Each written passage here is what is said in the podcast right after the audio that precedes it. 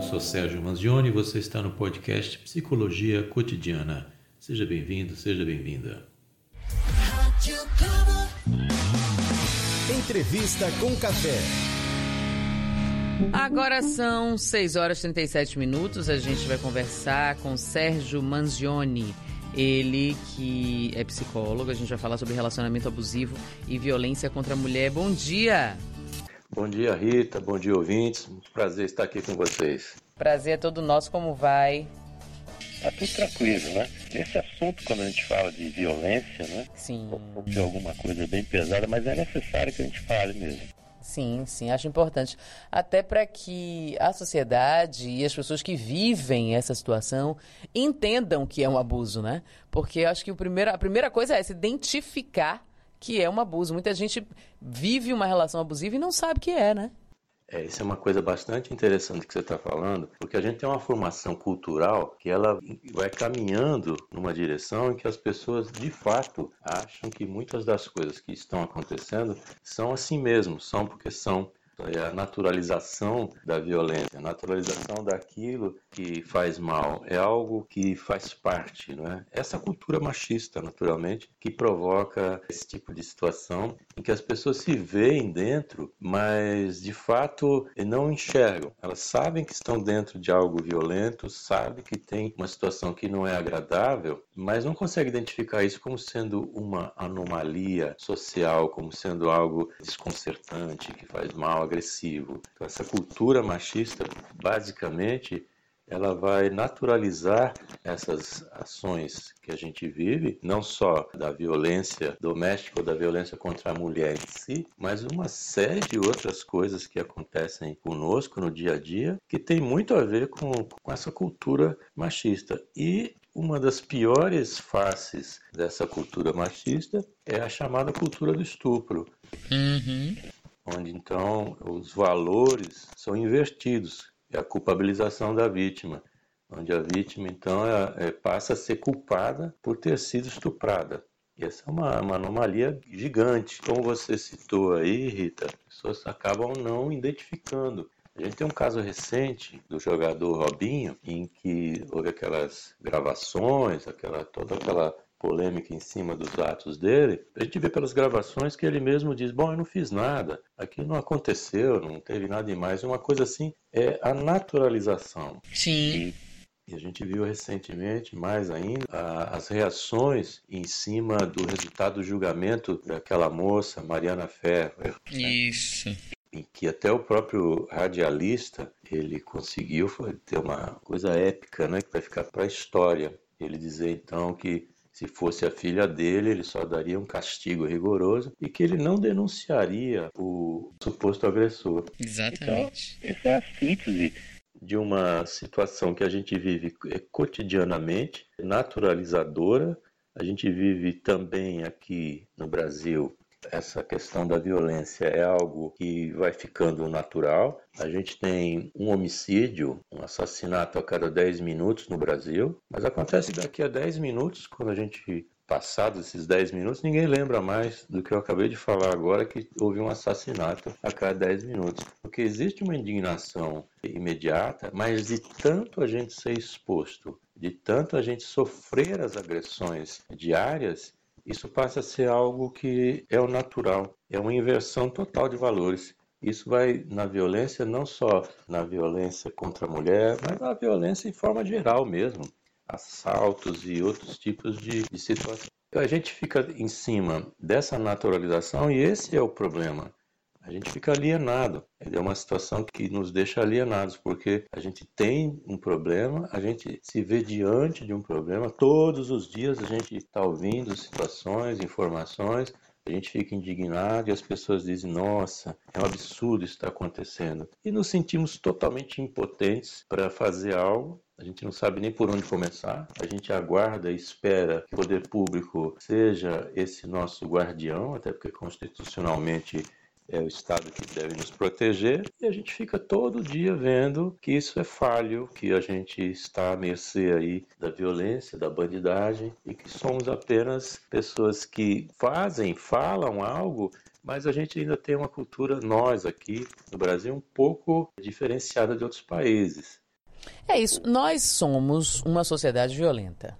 Né? Nós naturalizamos a violência, é, nos indignamos em alguma monta, né? aquilo que você falou, é, a cada 10 minutos uma mulher é assassinada, mas passaram-se os 10 minutos as pessoas esquecem. Mas somos uma, uma, uma sociedade violenta, uma sociedade que lida é, na, na, resolução de questões dessa forma. E isso a gente percebe tanto nas relações interpessoais, né? E às vezes é, é, as pessoas também só consideram violência. É, e aí, por isso que o reconhecimento do, do, do relacionamento abusivo às vezes é mais difícil, quando há uma agressão física, né? Quando parte verdadeiramente para as vias de fato. E a gente está o tempo todo sujeito às violências simbólicas, né? bombardeado por elas, naturalizando-as também, e outras formas de violência. Então eu queria que você falasse um pouquinho sobre é, essa gênese da sociedade brasileira, né? Por que, que se edifica dessa forma e, e, e por que, que a gente mantém e perpetua isso? A gente não barra esse processo. Esse é um, um fato sociológico bastante importante e é algo cíclico, histórico, né? Então é difícil a gente romper certas questões que são formadas aí há séculos, desde que a gente existe, se ouve isso, se sabe disso. Isso é uma tradição já anterior, paternalista, isso já vem de fora. É uma, uma questão do homem ser o mais forte. A gente for tratar desse assunto, nós vamos voltar ao homem das cavernas. Né? isso. Ela, ela está sempre com os defeitos, enquanto que o homem não tem defeitos. O homem ele sabe a direção que tem que ser seguida, ele tem sempre certeza do caminho, é o desbravador, é o protótipo do macho alfa que na prática não existe. A história de o homem não chora, o homem não pode demonstrar os sentimentos, porque isso tudo tem a ver com fraqueza. Então, quem pode demonstrar sentimentos são as, são as mulheres. Então você vê que se para o homem é considerado fraqueza mostrar os sentimentos, quando a mulher mostra os sentimentos, significa que ela é fraca. Então coloca-se todo tipo de situação ruim, ela é da mulher, ela é a parte fraca, a parte sensível. A parte sensível não é bem quista entre os homens, ela é a sensibilidade. Isso é uma coisa que está presente na nossa sociedade sempre.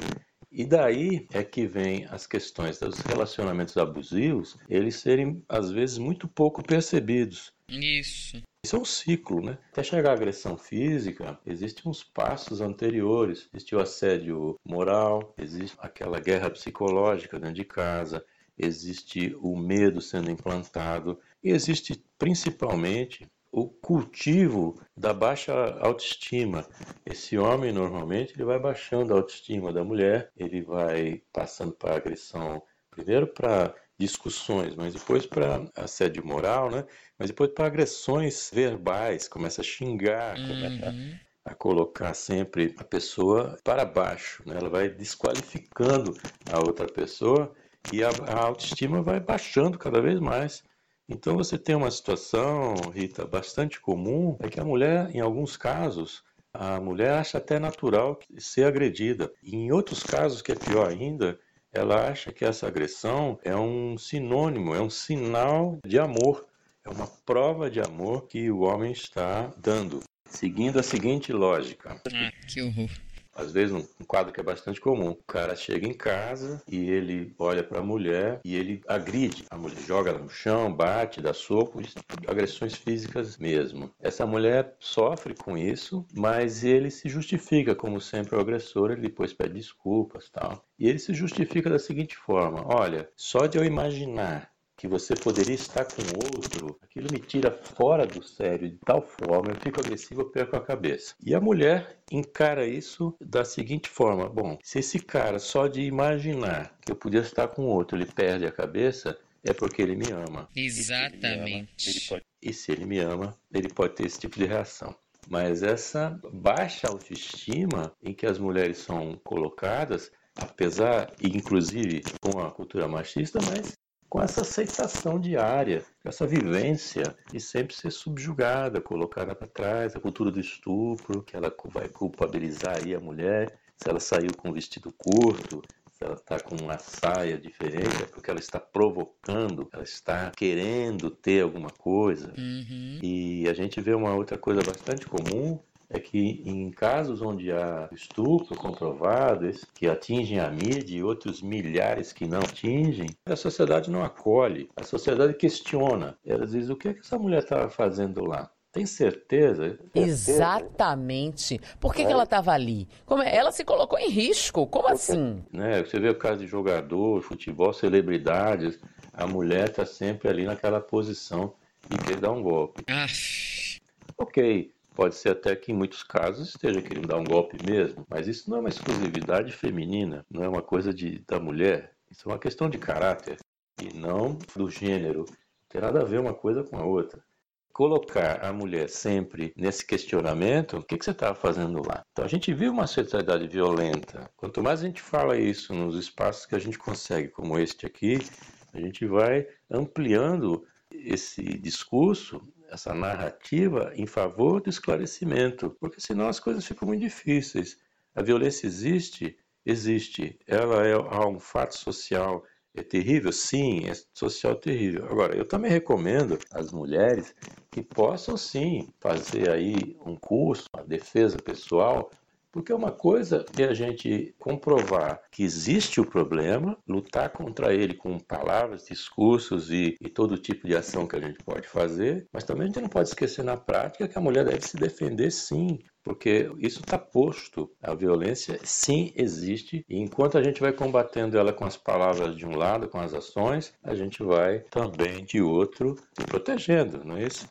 E a nossa sociedade aqui, brasileira em particular, a gente fica até triste em muitas situações, porque você vê a movimentação enorme que aconteceu nos Estados Unidos, com o movimento o Black Lives Matter, que as vidas negras importam. Só que aqui no Brasil a gente tem a supressão de vidas negras diariamente aos montes. Os números são impressionantes e a gente não consegue se indignar com isso. Sim, exatamente. E, e cotidianamente, né? Casos como George Floyd, cotidianamente. Exatamente, em número muito maior. Verdadeiramente. Ontem eu vi uma reportagem na televisão em que o rapaz, um produtor musical, ele foi preso só porque foi identificado numa fotografia que tinha cinco pessoas, ele era o único negro e ele foi identificado como sendo causador e ele não é, não tem nenhuma condição de ser ele o problema. Primeiro que ele não é bandido, ele é produtor musical, mas ele foi identificado pela vítima, não foi ele, ele estava lá. Apenas porque ele é negro. E da mesma coisa acontece com a mulher. Em certas situações, é ela o problema apenas pelo fato de ser mulher. E essa é a tradução da cultura machista, onde você faz uma diferenciação entre homens e mulheres apenas pelo fato de serem homens e mulheres, sem mais nenhuma outra coisa sendo levada em consideração. É difícil, viu, Rita? Oh, eu sei, mas é, é, importante a gente ter essas conversas, a gente esclarecer, falar e tal, porque para que as pessoas reconheçam e para que as pessoas é, entrem nessa luta com a gente, né? Se aprofundem mais, pesquisem mais e conscientizem as outras, porque, é, enfim, às vezes a pessoa que está no olho do furacão, né, vivendo um relacionamento abusivo, num, numa ambiência de violência, não reconhece, não consegue reconhecer e alguém de fora, mais próximo, tem essa, esse papo mais habilidoso, é, empoderado, né? municiado ou municiada de informação, e aí consegue não tirar, às vezes não dá nem para tirar, mas é, de mostrar àquela pessoa o que é que ela está vivendo verdadeiramente, que aquilo não é legal, que aquilo não é normal, que aquilo não é bacana. Né? Então eu acho que, que o, o papel da gente é, é combater veementemente e tra trazer essas informações para a sociedade brasileira que se acostumou, né? Infelizmente, se acostumou com, com a perpetuação dessas violências e, e, infelizmente, a gente tem percebido como isso nos afeta diariamente, diariamente, cotidianamente. Querido, olha, vem o horário eleitoral gratuito, eu tenho que encerrar aqui por conta disso, mas quero lhe agradecer muitíssimo por ter se disponibilizado para conversar com a gente sobre um assunto que é tão importante. Como eu disse, a gente vai falar mais vezes sobre isso. Muito obrigado, uma boa semana, viu? Muito obrigado aí pelo espaço, bom trabalho, boa semana para vocês. Você acabou de ouvir mais um episódio do podcast Psicologia Cotidiana. Muito obrigado e até o próximo.